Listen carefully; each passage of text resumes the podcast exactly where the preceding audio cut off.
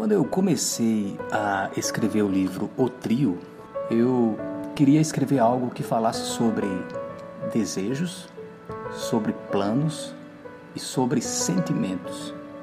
Eu pedi para que um amigo escrevesse o prefácio.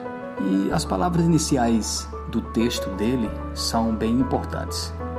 Certa vez, li que um homem perguntou a um amigo, aspas, Pode um analfabeto desfrutar completamente do sabor de uma sopinha de letras? Fecha aspas. A pergunta em si nos leva a pensar se realmente estamos desfrutando completamente daquilo que nos é oferecido, ou se realmente entendemos o potencial que há em coisas aparentemente simples, como letras e palavras. Uma pessoa que não entende o poder que existe nas palavras jamais poderá construir um relacionamento saudável.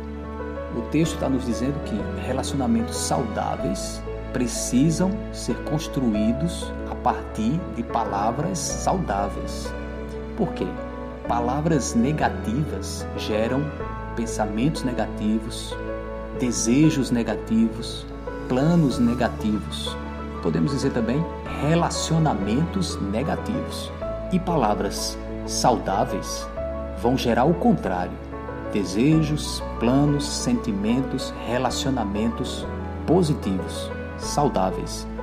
O livro o Trio ele tem 10 partes. A minha intenção foi escrever uma obra pequena, de leitura não demorada, mas também não necessariamente uma leitura curta, breve, mas principalmente uma leitura reflexiva é, sobre a história de um casal que passa por conflitos, que passa por problemas, que tem os seus planos, sentimentos, seus desejos também.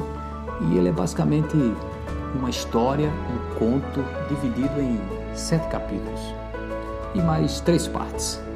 As primeiras palavras, o prefácio, escrito pelo Lucas Schwarzberger, e o pós-fácio, que eu chamei de Outras Palavras. Então, espero que você goste, espero que leia, espero que tenha uma leitura realmente reflexiva sobre a vida e sobre o que a vida pode nos trazer de melhor. Até o próximo programa. Boa leitura.